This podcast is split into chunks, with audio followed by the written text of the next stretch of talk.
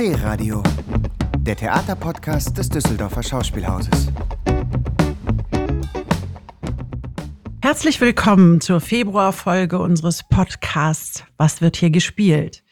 Mein Name ist Marion Troja. Ich arbeite in der Abteilung für Kommunikation am Düsseldorfer Schauspielhaus. Und einmal im Monat begrüße ich hier im Tonstudio einen anderen Gast. Und heute ist das der Schauspieler Florian Lange, mit dem ich mich durch die Veranstaltung des Februars plaudern werde. Hallo Florian, grüß dich. Ja, hallo Marion und auch von mir ein herzliches Willkommen an alle Zuhörer.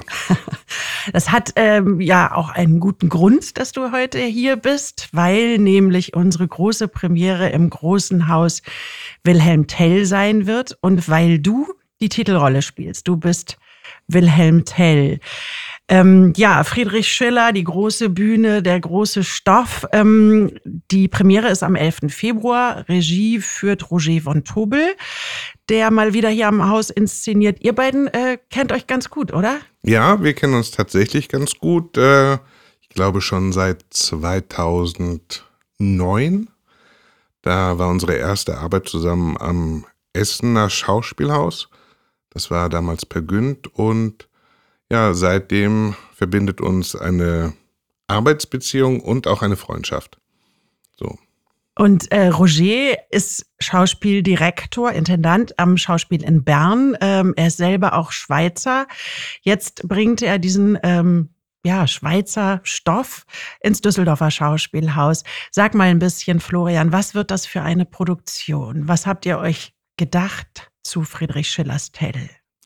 Ja, ähm, ja, vielleicht muss man da ein bisschen ausholen. Also ganz am Anfang, als ich gehört habe, dass äh, Wilhelm Tell gespielt wird und dass ich den Wilhelm Tell spielen sollte, ähm, war ich tatsächlich ein bisschen skeptisch, weil ich mir, also erstens kannte ich das Stück nicht wirklich äh, auswendig oder bei Hart. Und ähm, dann habe ich gedacht, ja, was, was, also ein ein Schweizer Nationalheld hier in Düsseldorf und ein Mann, der mit einer Armbrust durch die Gegend läuft, da war ich so, da dachte ich so, was, was, was ist an dieser Geschichte eigentlich irgendwie spannend und toll? Und dann habe ich das erste Mal den Schillertext gelesen und fand das schon frappierend, wie sehr man in der jetzigen Zeit, also auch mit dem ganzen Ukraine-Krieg, wie sehr man da also ich würde jetzt nicht sagen Parallelen erkennt, aber trotzdem Fragen, die sich für mich persönlich auch im Verhalten äh, zur Ukraine auch in diesem Schillertext aufgeworfen haben. Und zwar, wann, wann ist es Zeit zu handeln? Wann widersetzt man sich einem Aggressor?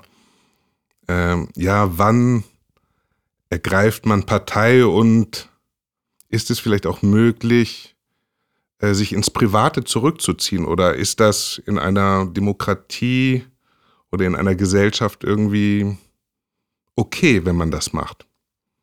was der Wilhelm Tell ja eine ganze Weile versucht, sich aus den ähm, ja, Bestrebungen ähm, nach, nach, Freiheit, nach Unabhängigkeit eben so sich rauszuhalten und in seinem Privaten zu bleiben. Genau, also er nimmt sich eigentlich das Recht auf eine eine Selbstbestimmtheit heraus. So, und da habe ich mich auch ganz lange, und ist es immer noch so, ähm, während der Arbeit gefragt, funktioniert das überhaupt in einer Gesellschaft oder kann das funktionieren? Und äh, man muss dann immer ein bisschen aufpassen, weil dann kommt man ganz schnell in irgendwie eine äh, Querdenker-Szene hinein, vielleicht auch, wo man sagt so, ja, machen die das nicht auch? Sagen die nicht auch so irgendwie so, äh, wir sind eigentlich gegen den Staat, wir wollen eigentlich unser Privates, das ist das größte Glück und sowas. Und äh, ja, das sind alles so Fragen, mit denen man sich da natürlich beschäftigt. Und auf der anderen Seite ist es natürlich, bin ich auch davon überzeugt, dass man natürlich auch ein Recht auf das Private hat. Also auf das private, persönliche Glück und auf die eigenen Wertvorstellungen, die man vertritt. Und das ist natürlich die Frage so, wie, wie kommt das in Konflikt mit der Gesellschaft, mit, ähm, ja, mit der Gesellschaft, in der man lebt? Und wann ist man wie gefordert, für diese Gesellschaft oder für diese Gemeinschaft ähm, einzutreten? So, darum geht es doch wahrscheinlich auch, oder? Genau. Ja. Also das Das ist natürlich äh, das, was die Gesellschaft äh, von Tell eigentlich fordert. Ist auch immer noch die Frage, finde ich, ob er das dann im Endeffekt wirklich macht für die Gesellschaft oder ob das dann doch eine persönliche Entscheidung bleibt beim Tell. Also ist es, also ist es vorwiegend ein, ein gesellschaftliches Momentum, aus dem er heraus handelt, oder ist es ein privates Momentum, aus dem er handelt und vielleicht auch eine persönliche Rache oder sowas? Also ich glaube, dazwischen oszilliert das Ganze so ein bisschen. Kannst du noch mal ganz kurz sagen, jeder ähm, hat, glaube ich, bei Wilhelm Tell diese eine ähm, Szene oder dieses eine Bild im Kopf, ähm, die, der Apfel auf dem Kopf des Kindes genau. und Tell muss, wird gezwungen, mit der Armbrust zu schießen. Und ähm, dieses, ja, sag noch mal ein bisschen die, die Story drumherum. Also, ähm, ja, genau, es wird natürlich, äh, also es wird vom Gessler, äh, wird ein, ein, äh, ein Hut aufgestellt auf einer Stange und äh, vom Vogt. Vom Vogt, genau. genau. also sozusagen von dem, von dem König des Landes oder ähm, wird er beauftragt, sozusagen die Schweizer irgendwie äh, auf Linie zu bringen. Und es ist eine Repressalie, dass er sagt, er stellt diesen Hut auf und jeder, der da vorbeikommt, soll sich vor dem Hut verneigen, als wenn der König selber da stehen würde. So, und das ähm, die Bürger oder das Volk umgeht das so ein bisschen, indem die alle außen rumgehen um diesen Hut, also diesen Platz einfach meiden. Und der Wilhelm Tell, ähm, der dem Ganzen, glaube ich, keine Bedeutung beimisst, das liegt aber, also ich glaube es nicht aus, weil er die missachtet, also äh, das missachtet, sondern einfach, weil das für ihn in seinem Wertesystem einfach nicht vorkommt, geht über diesen Platz rüber, verbeugt sich nicht vor diesem Hut und wird dann gefangen genommen oder festgesetzt und äh, dann kommt der Gessler dazu und der sagt dann so, ah, so sehr verachtest du mich. Und ähm, als Strafe soll er dann einen Apfel äh, vom, vom Kopf seines Kindes runterschießen. Und ich fand, es war immer so ein bisschen finde, da stellt sich natürlich so ein bisschen die Frage nach Pazifismus oder nicht. Das ist, finde ich so, das ist immer bei der Musterung im Bund wurde das ja auch immer gefragt, was machst du denn sozusagen, wenn dann, äh, wenn Leute in dein Haus kommen und äh, deine Familie bedrohen, würdest du dann zur Waffe greifen? Und ich finde, in so eine ähnliche Situation äh, kommt der Tell natürlich auch rein, weil er wird vor die Wahl gestellt, auf diesen Apfel zu schießen. Und dann sagt er erstmal, okay, äh, das mache ich nicht, dann sterbe ich lieber. Und dann sagt der Gessler, ja, wenn du das nicht machst, dann stirbst du und das Kind. Also er ist in, in einer auswegslosen Situation. Und da ist halt dann die Frage so, wie verhält man sich? Die alternativlosen Situationen. Genau. So, und das ist so ein bisschen diese, diese Apfelschussgeschichte. Und trotzdem, trotzdem ist es zum Beispiel für die Mutter des Kindes, ist es trotzdem noch ein, ja, ein großer, ein großer Schmerz, dass der Vater überhaupt auf das Haupt des Kindes zielen konnte, egal wie, wie ausweglos die Situation ist. Das sind, ja, das sind die großen Dilemmata in, in denen die Figuren stecken, finde ich. Die, ja, die groß, das große Thema Freiheit, ähm, persönliche Freiheit, die Frage nach Gemeinschaft und jetzt auch noch ähm, Schillers Sprache, die ja dazu kommt, die äh, du zum zum Leben erwächst, da auch ähm, als Wilhelm Tell auf der Bühne. Wie ist das mit Schiller? Also man hat äh, so geflügelte Sätze irgendwie im Ohr, was aus, aus Schiller ja auch stammt, ist dieses, ne, die Axt im Haus ersetzt den Zimmermann oder so ähnlich. Er spart den er Zimmermann. Spart den Zimmermann, genau. genau. Ähm, und immer wenn man Stücke von Schiller sieht und hört und liest, denkt man so, ach so, ja, stimmt, das ist ja ähm, Schiller. Ja. Wie geht dir das auf der Bühne mit diesem Text? Also ich, ich finde, beim Wilhelm Tell ist das nochmal besonders, weil natürlich Schillertext ist Schillertext, also sind unterschiedliche. Ähm, und aber bei, beim Wilhelm Tell, also da kommen ja wirklich Sachen vor wie die Axt im Haus, er spart den Zimmermann oder der Stärkste ist am mächtigsten allein. Ähm, das würde ich jetzt wirklich einer Figurenzuschreibung äh, ja anrechnen. Also da, da drückt sich, finde ich, ganz viel auch von dem Wilhelm Tell aus, ähm, der sein Leben so ein bisschen nach Sentenzen lebt, also der Kerne von, von Wahrheiten, die er für sich gefunden hat, ausdrückt. Also das ist nicht ein Mann, der sehr viel Worte braucht oder sehr viel äh, ausschweifende Rede macht. Und da wird das natürlich nochmal irgendwie eklatanter sichtbar, dass das so ganz kurze, sehr prägnante Sätze sind, die jetzt auch zu Redewendungen geworden sind. Also wenn gerade dieses, die Axt im Haus erspart den Zimmermann, das ist, glaube ich, auch ein Ausdruck für ihn, für eine Autonomität, also dass man autonom ist, dass man sagt, so, du musst dir, im Endeffekt musst du dir selber helfen. Das sagt er auch zu einem seiner Kinder, ähm, ein wahrer Schütze hilft sich selbst. Oder früh übt sich, was ein Meister werden will. Also das sind alles so Sachen, wo man sagt, ja, Die das, stehen dann das fest. kennt man, ja, und für ihn steht das, glaube ich, auch fest. Das ist, das ist sein Weltbild, ähm, das er sich so gebaut hat und wo er sagt, so, das ist für mich richtig. Und dieses Weltbild Weltbild wird ähm, in diesem Stück erschüttert oder kommt an seine Grenzen. Und das ist natürlich dann immer die Frage, ja, das sind alles richtige Sachen, aber ist das möglich in einer Gesellschaft, die aus mehr als einer Familie besteht, so leben zu können? Genau. Ja, du hast eben schon gesagt, Schweizer Nationalheld. Ähm, das, das hört sich naja, ist, ist der Wilhelm Tell, so wie ihr ihn seht, wie ihr ihn versteht und auch zeigt dann auf der Bühne, äh, hat er etwas Heldenhaftes für dich? Es, ähm, ich finde, es kommt ja immer drauf an, also als was man einen Held sieht. Also ein Held kann natürlich sein, dass man sagt, so, das ist derjenige, der das, äh, das Mutige macht und natürlich macht Wilhelm Tell auf gewisse Weise auch heldenhafte Taten. Gerade am Anfang äh, nimmt er nämlich einen, einen Verfolgten über einen stürmischen See rüber, was eigentlich der Fährmann machen sollte, der sich aber nicht traut, weil es einfach zu sehr stürmt und äh, die Gefahr sehr groß ist. Und er sagt dann so, wo es Not tut, lässt sich alles wagen. Also er sagt, also wenn jemand bedrängt ist, dann handle ich auch. So.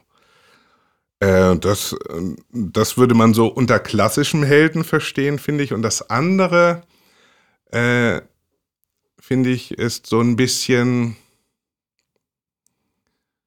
würde ich eher als Anti-Held beschreiben, aber weil es da um den, um den menschlichen Makel geht.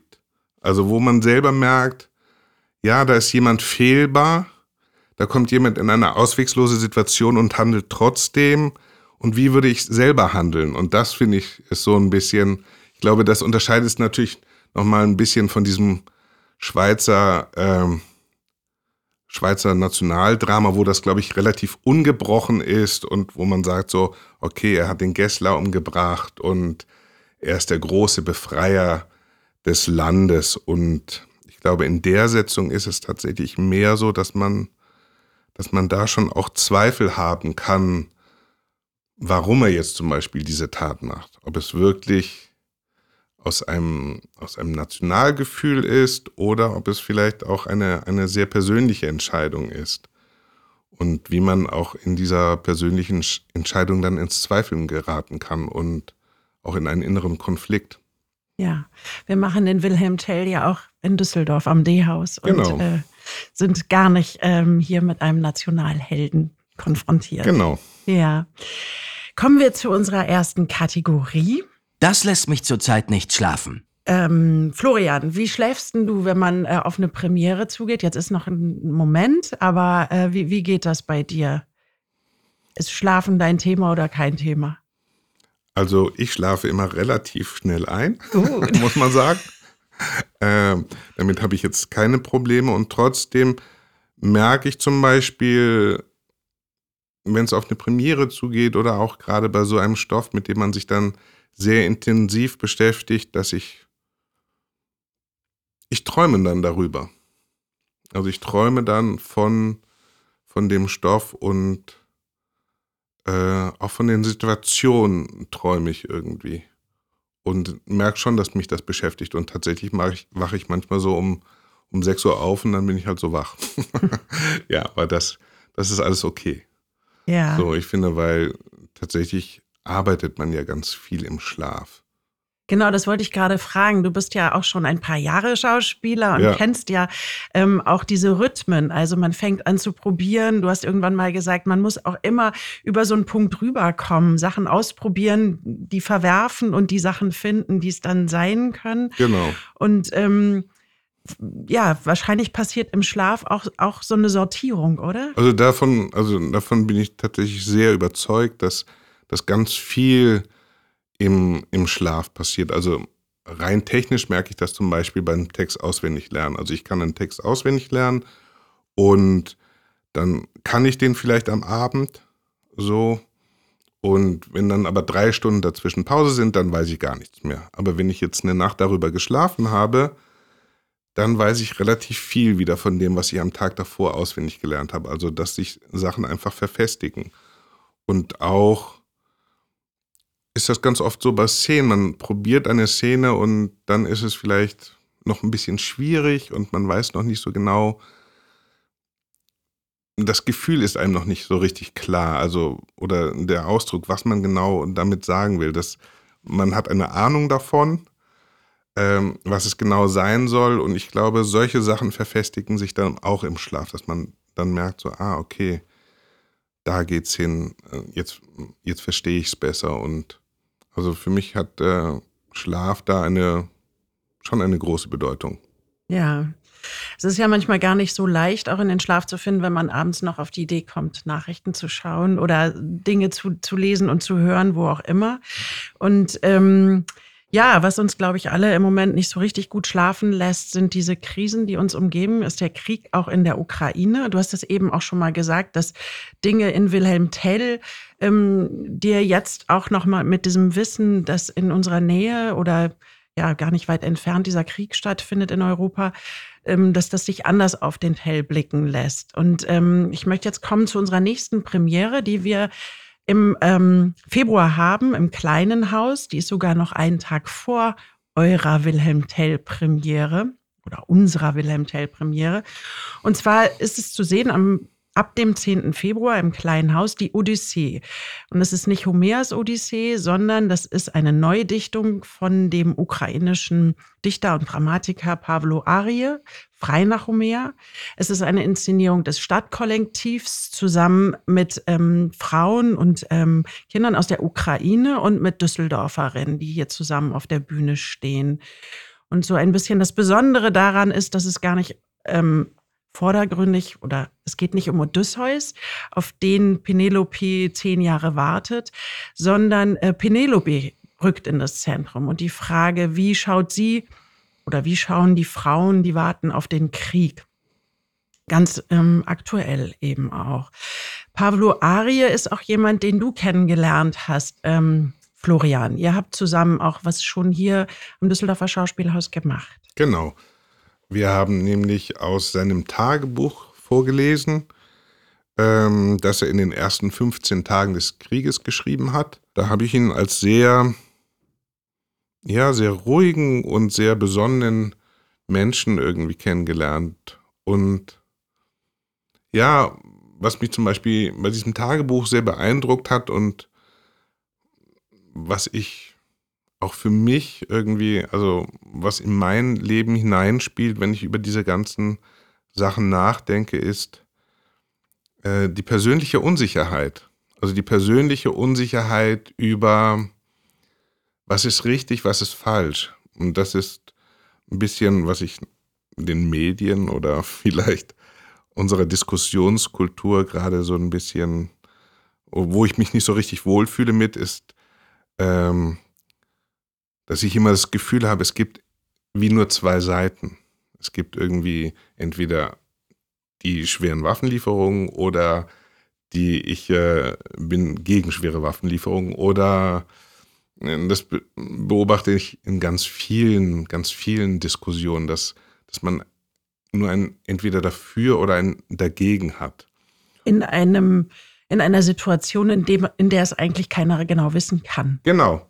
Wirklich. Und das ist, aber das ist, das, irgendwie ist das eine Entwicklung, die ich, die in ganz vielen Themengebieten gerade ist. Und ich habe immer gesagt, ich würde mir, wenn ich mir was wünschen könnte, würde ich mir mehr Unsicherheit auf beiden Seiten wünschen. Also, dass man sagt, okay, man ist sich unsicher, also man weiß es nicht so genau. Und da gibt es nämlich, um nochmal auf dieses Tagebuch zurückzukommen, gibt es eine Stelle, die er beschreibt. Da wird nämlich von der Befreiungs- oder von den Widerstandstruppen der Ukraine wird ein Mann, er beschreibt es nicht sehr genau, aber er, er wird sehr hart behandelt. Also man weiß jetzt nicht, wird er jetzt gefoltert, wird er, was ist da, was ist mit dem los? Und das ist eine Szene, die auf der Straße stattfindet. Und der Krieg ist gerade ausgebrochen, das heißt, es sind, also es spielt alles in den ersten 15 Tagen. Was heißt spielt? Also es findet in den ersten 15 Tagen statt. Und in dieser Extremsituation, wo man sagt, so, das ist jetzt die Situation, also ein Aggressor kommt und jetzt muss jeder handeln, ähm, traut er sich nicht nachzufragen, warum, warum diese Leute diesen Menschen ähm, misshandeln oder bestrafen und denkt, äh, das wird schon seinen Grund haben, das wird schon seine Richtigkeit haben. Und danach sagt er, er findet das, er fand es total schlimm, dass er plötzlich vor den eigenen Menschen, vor den eigenen Leuten Angst hatte, zu fragen, warum sie das machen und dass man, dass das eigentlich nicht so sein sollte. Und das fand ich, das fand ich ein sehr, das hat mich eigentlich am meisten bewegt, dass man denkt so, ah, in so eine Situation kommt man da rein.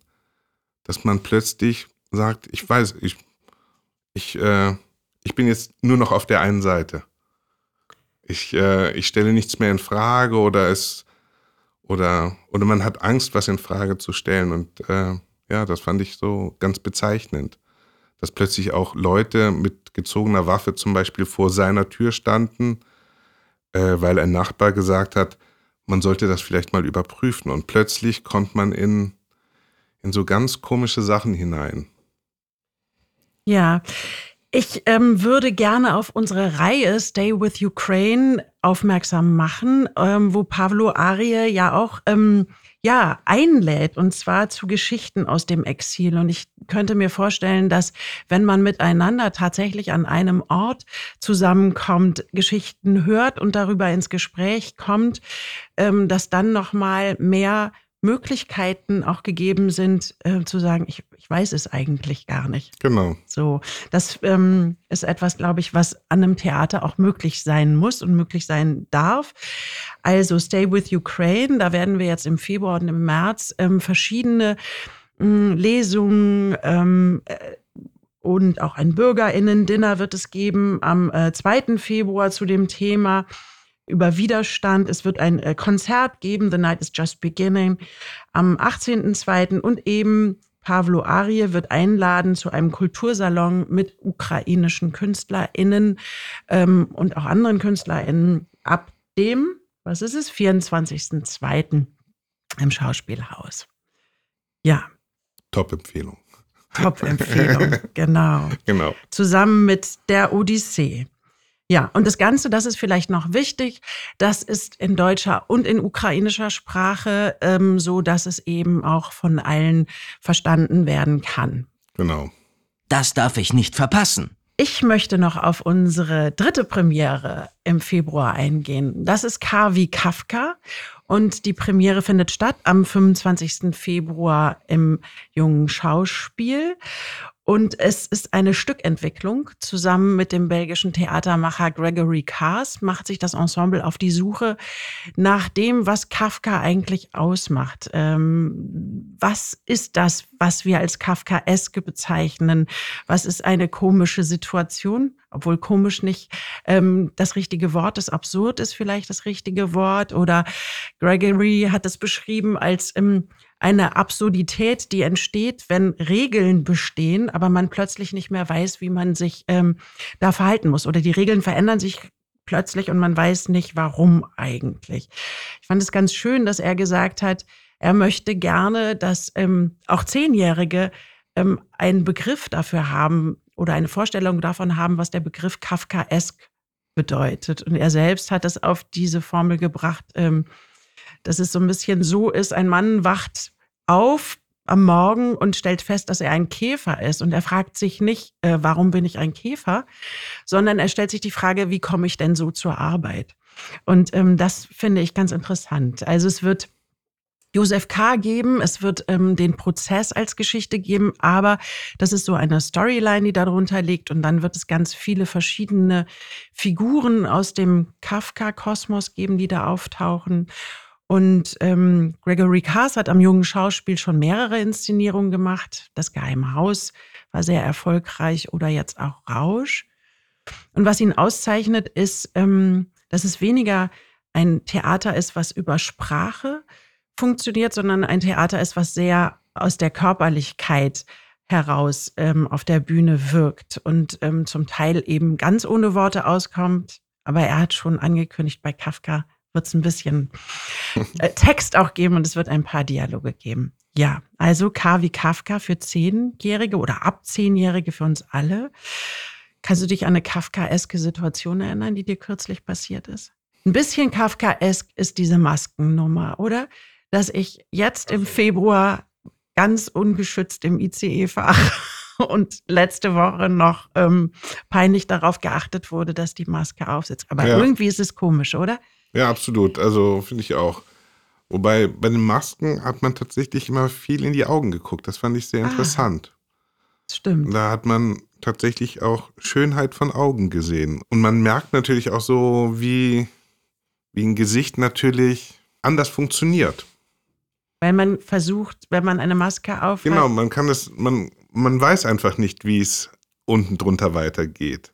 Und es kann natürlich äh, ist die Maske ab, dann kann das einen sehr überraschen und äh, einen wieder zu völlig neuen äh, Beurteilungen bringen. Aber erstmal, wenn man nur einen Teil hat, urteilt man auch erstmal nur über einen Teil. Und das finde ich sehr, finde ich eigentlich auch irgendwie schön. Jetzt mal eine Spezialfrage an den Schauspieler. Kann man denn eigentlich die Augen und den Rest des Gesichtes was Verschiedenes ausdrücken lassen? Kann man mit entsetzt sein mit den Augen und mit dem Rest des Gesichts ganz friedlich oder?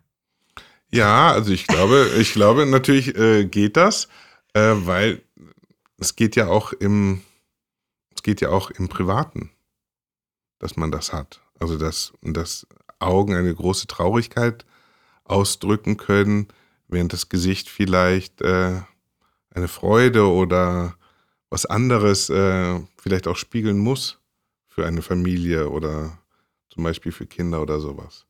Also das, ähm, ich glaube schon, dass das geht. Vielleicht sind wir da jetzt alle total trainiert, dass wir unsere Augen genau. was ausdrücken lassen, was zu sehen sein darf ja. und der Rest genau. hat dann die ganzen ähm, Heimlichkeiten. Genau. Ja. Aber ich zum Beispiel wegen Kafka, wir haben ja auch mal ähm, das Schloss hier gemacht von Kafka und da fand ich zum Beispiel diese Bildhaftigkeit, da, da war ja ein Mann die ganze Zeit auf der Suche nach dem Schloss und ist nie zu diesem Schloss hingekommen und, und hat sich eigentlich wie in, also der kam da an und hat eigentlich wie einen Job gekriegt. Und dadurch, dass er nie da angekommen ist, also zum, zum wirklichen Entscheidungsträger, ist er da wie verhaften geblieben. Und äh, das, das fand ich zum Beispiel eine Kafkaeske Situation, dass man sagt, so ja, manchmal verirrt man sich in seinem Leben, glaube ich auch. Und dann kommt man irgendwie von selber nicht mehr raus. Und das kann zum Beispiel Depression sein oder was auch immer. Ähm, Finde ich, äh, drückt das sehr bildhaft aus, dass man plötzlich in was gefangen ist, wo man denkt, so, aber ich muss jetzt eigentlich nur noch diesen einen Menschen oder diesen einen. Ich hatte mal einen Freund, der hat immer gedacht, so, wenn er ein Problem, der hatte immer ein Problem und wenn er das löst, dann würde sich alles in Wohlgefallen auflösen. Ja, unser großer Traum. Nur dieser Ja. eine Berg noch. Ne? Genau. Und äh, von außen erkennt man das meistens immer ein bisschen besser und denkt dann so, ja, ich weiß nicht, ob das jetzt wirklich so ist. Aber für den anderen ist das natürlich eine Arbeit und eine Aufgabe. Und man sagt so, wenn ich das jetzt erledigt habe, dann wird alles gut. Das ist vielleicht eine kafkaeske Situation. Ja, ja. Davon lasse ich mich überraschen. Harter Cut, aber wir haben eben schon über Gesichter gesprochen. Ja. Und, äh, es geht äh, im Februar nicht nur über, um Gesichter, aber um Menschen, die sich total gut auskennen mit Gesichtern, auch mit deinem Gesicht, Ja. glaube ich. Es geht nämlich um die ähm, Reihe mit dem Ausrufezeichen. Da ist in diesem Monat, nämlich am 4. Februar um 17 Uhr im Foyer, die Abteilung Maske Mhm. dran. Und unsere Kolleginnen und Kollegen aus der Maske werden unseren Kollegen Schauspieler Kilian Ponat live dort verwandeln und ähm, ja, schminken und was sie alles noch können. Ähm, und auch ein bisschen erklären, was die Maske eigentlich macht. Das ist ja schon auch so ein bisschen ein magischer Ort. Ich ähm, finde, wenn ich durch das Schauspielhaus gehe und hinter Backstage unterwegs bin und an der Maske vorbeigehe, nehme ich immer so einen Zug durch die Nase, weil für mich riecht's da auch sehr nach äh, Theater. Was ist die Maske für dich, Dorian? Ich muss dazu sagen, dass ich tatsächlich nicht sehr, sehr viel in der Maske bin. Also da, da gibt es Kollegen und Kolleginnen, die, die da mehr Zeit verbringen. Aber ich finde auch, die Maske ist ähm, ja wie ein Teil des ganzen Stückes eigentlich. Also es trägt natürlich dazu bei, wie das Kostüm auch, dass man äh, in eine andere Figur hineingeht, auch in das Stück hineinfindet, irgendwie so. Ist auch wie ein Ruhepol nochmal vor einer Vorstellung.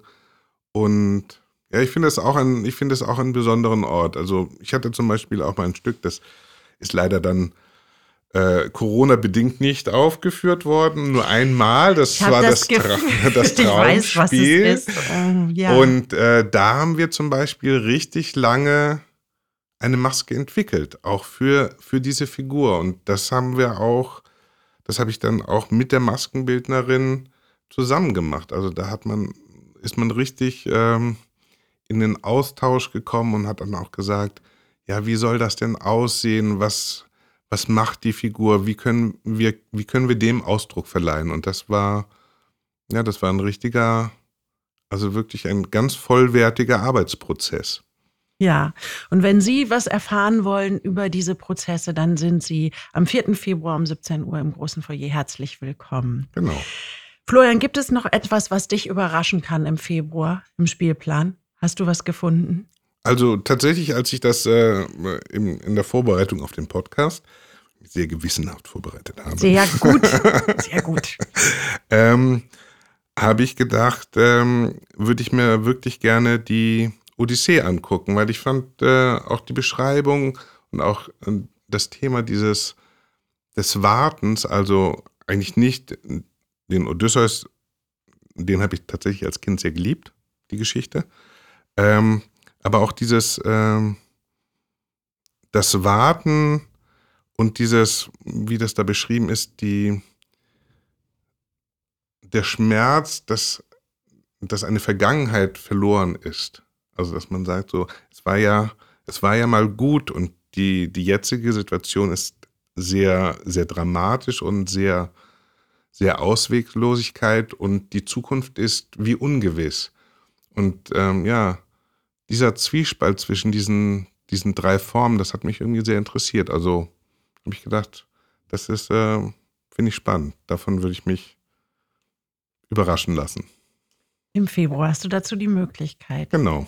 Das werde ich mir unbedingt noch ansehen. Ich mache noch mal Schiller. Also ich werde mir auf jeden Fall ähm, Johanna to go angucken. Wir haben nämlich auch äh, eine weitere Schiller-Inszenierung im Programm. Und das Besondere daran ist, dass diese Johanna ähm, in die Stadt geht, an verschiedenen Orten. Sie hatte Premiere in einer Kirche und ähm, jetzt im Februar, am 24. Februar um 20 Uhr wird sie zu sehen sein im Kulturhaus Süd. Das ist die ehemalige Freizeitstätte Garat.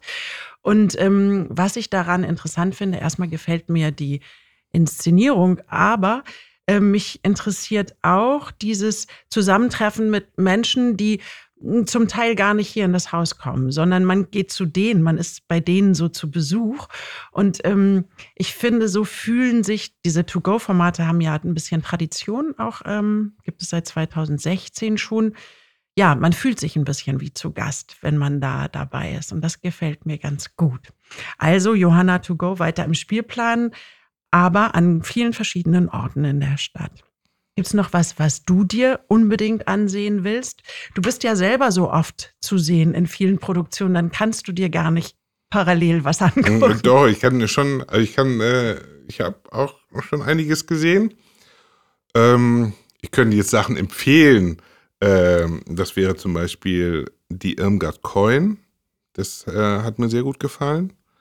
Das habe ich die Premiere gesehen. Finde ich wirklich eine ganz bestechend und bezaubernde Claudia Hübecker, spielt die Irmgard Coin. So, und ähm, Ödipus mochte ich auch sehr gerne im kleinen Haus. Ist auch eine sehr schöne Inszenierung. Und ähm, Was du dir noch ansehen willst, was du noch nicht kennst? ja, da muss ich noch mal gucken, was ich noch nicht kenne. Gibt es irgendwas im Film? Ja, also was ich mir, das muss ich mir wirklich noch ansehen, was ich mir nämlich noch nicht angesehen habe und was ich mir auf jeden Fall noch ansehen will und was wohl nur noch nicht, noch nicht mehr so äh, lange gespielt wird, ist Kleiner Mann, was nun? Habe ich noch nicht gesehen. Ähm, bin ich irgendwie nie dazu gekommen, weil ich glaube ich immer parallel gespielt habe und ähm, ich mag den Regisseur sehr gerne, Tilman Köhler und auch die Besetzung ist eine ganz tolle und ähm, habe einfach nur Gutes davon gehört. Insofern will ich mir das auf jeden Fall noch gerne angucken. Mit einem aufregenden Bühnenbild. Absolut. Ein großes Rad, in dem Lea Ruckpaul, André Kaczmarczyk und Sebastian Tessenow sich Genau. bewegen und das antreiben müssen. Ja, ganz kurz, du bist auch in einem ziemlich aufregenden Bühnenbild unterwegs als Tell, oder? Das stimmt. Ja, das stimmt. Das ähm, hat Olaf Altmann gemacht. Und ähm, das ist eine, eine große Herausforderung. Müssen wir uns gerade. Sorgen machen um dich, Florian? Um mich muss man sich keine Sorgen machen. Nein, äh, man muss sich keine Sorgen machen, aber in der Tat ist es ähm, für alle Beteiligten und nicht nur Schauspieler, sondern auch für die ganze Technik-Crew und sowas ähm, wirklich ein Kraftakt, das alles sicher und äh, reibungslos äh, auf die Bühne zu bringen. Und da muss man sagen, arbeiten alle ganz toll dran und macht eigentlich großen Spaß, auch wenn es wirklich Arbeit ist. Ja. Also schauen Sie es sich an. Du bist auf jeden Fall hoch zu sehen, Ich ja? sehr hoch zu sehen. Also es, es ist wirklich spektakulär. Es werden wirklich sehr spektakuläre ähm, äh, Bilder zu sehen sein, auch von unseren Studenten, von unseren Leipziger Studenten. Die machen auch wirklich sehr spektakuläre Sachen da auf dieser Bühne. Also kann ich wirklich empfehlen. Also ich habe jetzt gestern habe ich mal einen, einen kleinen Teil der Proben schon in äh, Bühnenlicht gesehen und sieht sehr beeindruckend aus. Also Wilhelm Tell ab dem 11. Februar im Großen Haus. Ja, lohnt sich doch im Februar. Absolut. Ich finde, Februar ist der beste Monat bis jetzt. Sehr gut. Vielen Dank und ähm, ja, toi, toi, toi. Vielen Dank. Äh, nicht äh, für das Toi Toi Toi natürlich. Ja, wir Das sind ja abergläubisch. Genau. Nein, nein. Vielen Dank für das schöne Gespräch. Danke dir. Tschüss. Tschüss. D-Radio, der Theaterpodcast des Düsseldorfer Schauspielhauses. Im Netz unter www.dhaus.de und auf allen gängigen Streaming-Portalen.